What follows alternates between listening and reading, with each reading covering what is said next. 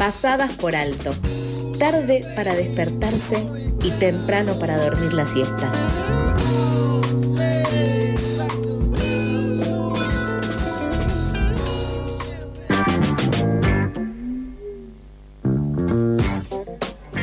Uno de los hechos de los que estamos hablando desde el jueves y viernes pasado es el atentado contra la vicepresidenta Cristina Fernández de Kirchner.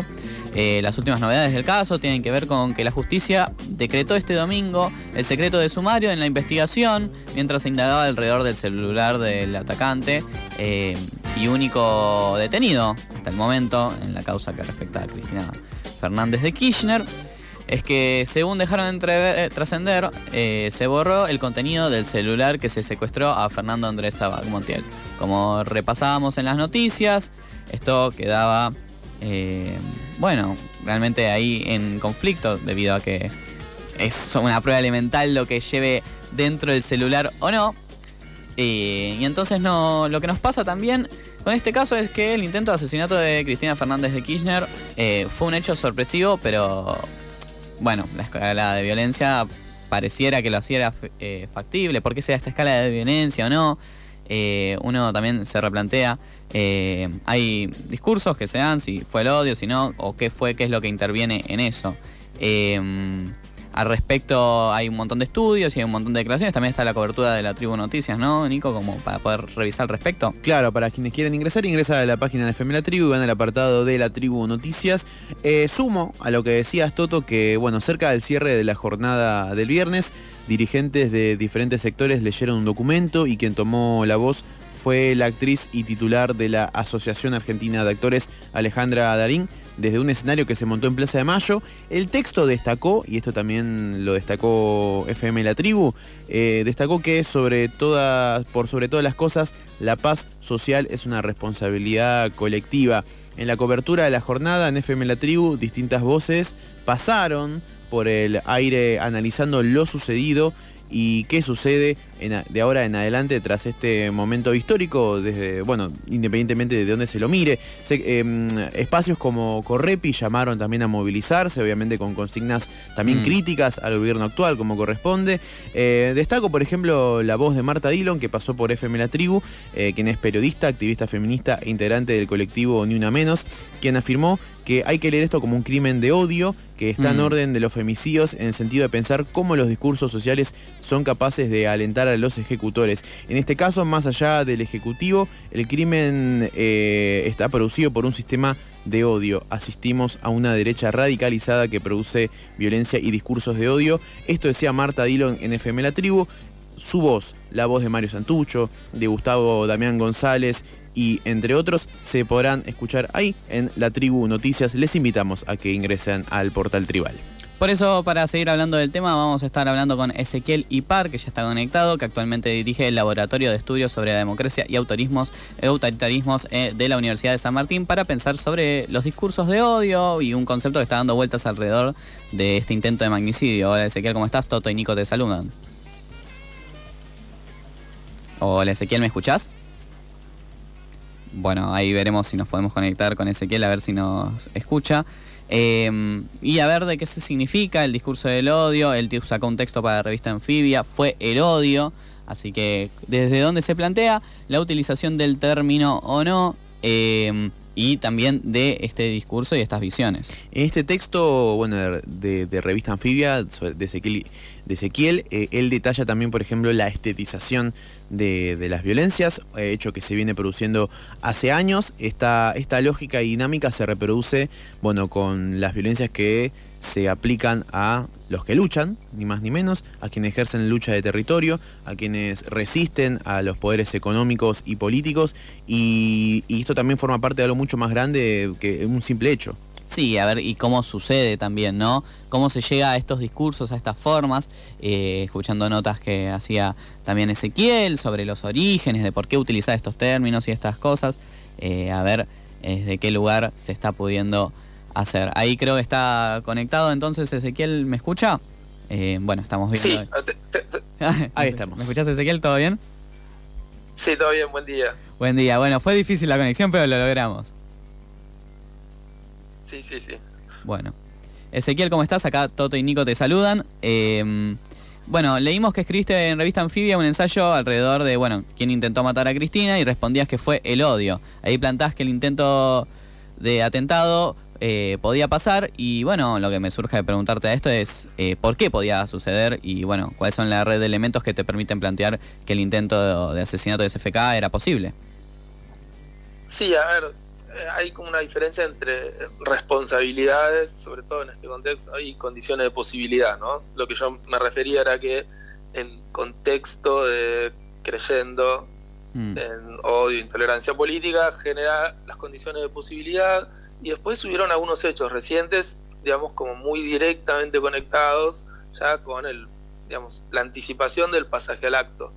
O sea, el contexto de intolerancia lo podríamos reponer, pero digamos, sería más largo, pero tuvimos, no sé si lo recuerdan, un mes y medio, algo así, antes de este episodio, un señor que va a la puerta de sus oficinas, hace una amenaza con un megáfono y una pequeña performance, la amenaza incluye la amenaza de muerte, y un policía de la ciudad lo saluda y, lo, digamos, lo contiene.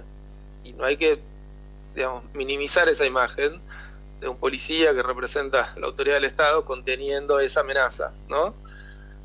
Mm. Eh, ¿Me escuchan? Sí, sí, te, escuchamos, te, escuchamos, Ah, ok, ok, estamos. Y digo, después tuvimos otros episodios de estetización de violencia en las calles y yo eh, agregaría de vuelta como condición de posibilidad el, la manifestación digamos, mm. gravísima, no, no, no, se puede llamar desafortunada, del diputado López Murphy. Y otra cuestión que es muy grave, el, el diputado, entiendo que es un diputado del PRO, sinceramente no lo conozco, eh, donde pide la pena de muerte mm. eh, para este caso. Y un, cuando un diputado pide la pena de muerte, lo que está señalando es que hay una persona que según su criterio merece morir. Es justo que muera o es legítimo que muera. Entonces, sí, como si fuese una solución. ¿qué, tenía que, ¿Qué tenía que faltar, digamos? Mm. Em, bueno, y con respecto a esto también, em, quienes avistamos las redes sociales vemos cómo se potencian estos discursos y bueno, también la violencia a partir de esos discursos. Em, mucho me hace pensar en qué rol eh, cumplen estas plataformas y qué se puede hacer al respecto.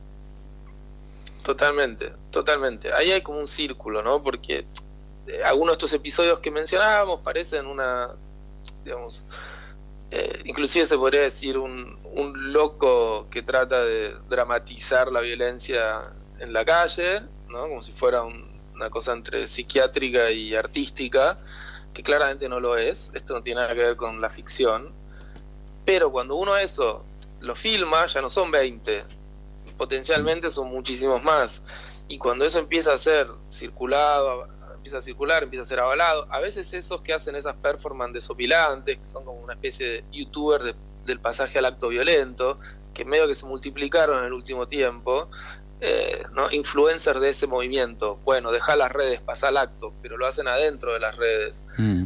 Y esos personajes terminan en la televisión después.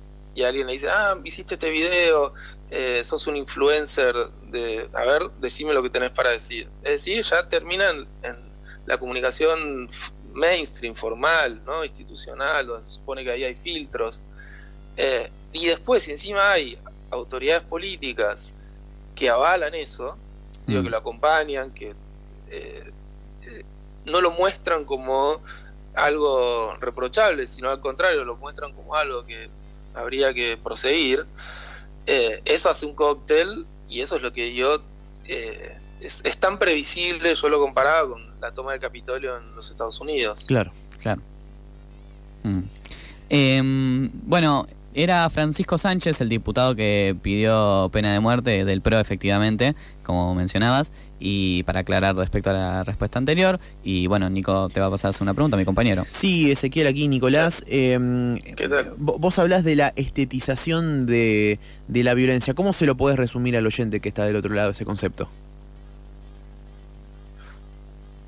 Mira, el eh, usar medios eh, artísticos, de ficción, de dramatización, eh, para promover y en el límite, en algunos casos, directamente incitar o amenazar con el uso de la violencia. ¿no? Es como lo contrario de eh, problematizar en el, en el mundo del arte la cuestión de la violencia.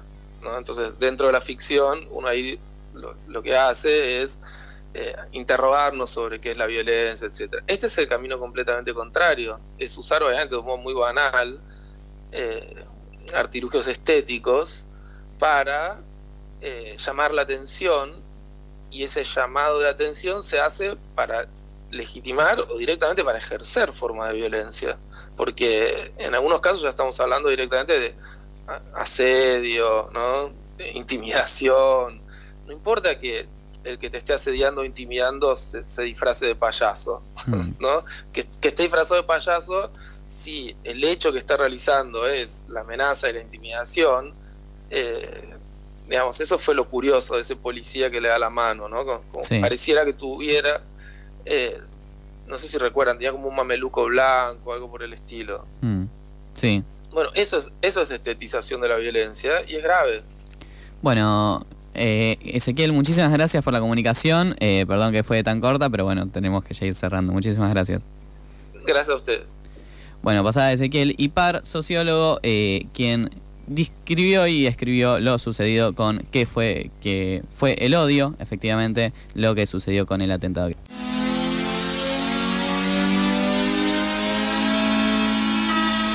Pasadas por alto, haciendo lo mejor que podemos con lo que hicieron de nosotros.